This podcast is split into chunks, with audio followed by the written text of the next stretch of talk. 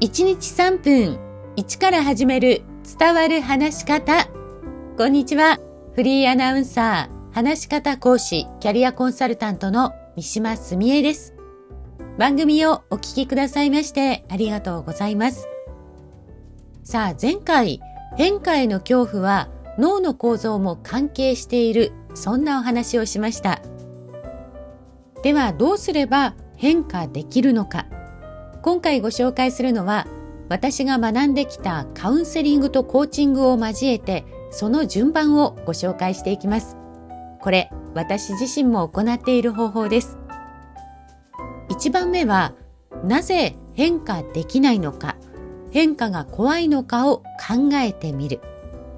2番目はどうすればその変化ができるのか具体的な方法を考える。そして3番目は変化した自分を味わうです。まず1番目、なぜ変化できないのか、変化が怖いのかを振り返ると、実は変化への漠然とした恐怖が明確になって対策が見えてくるんです。例えば以前、私のクライアントの方に人前で話すことは緊張するという方がいらっしゃったんですけれども話を聞くと小学生の頃国語の授業でクラスのみんなの前で教科書を読んだ時に間違えてしまったんだそうです。で以来人前で話すのが苦手なんですよねと話をされていました前回扁桃体という脳の話をしましたこの扁桃体は恐怖などの感情を司っていてその場でどう感じるかここで逃げる戦う服従する近づくという反応を示すんです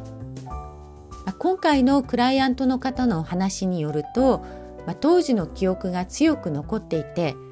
同じような状況になると、まあ、また間違えたらどうしようとかあと笑われたらどうしようという気持ちが強くなってその場から逃げ出したくなってしまうそんな強い気持ちが働いてるんですとおっしゃっていました。まあ、でもこうやって話をですねこの後もよく聞くとですね子供の頃のことだから、まあ、そんなに気にしなくていいんですよねとか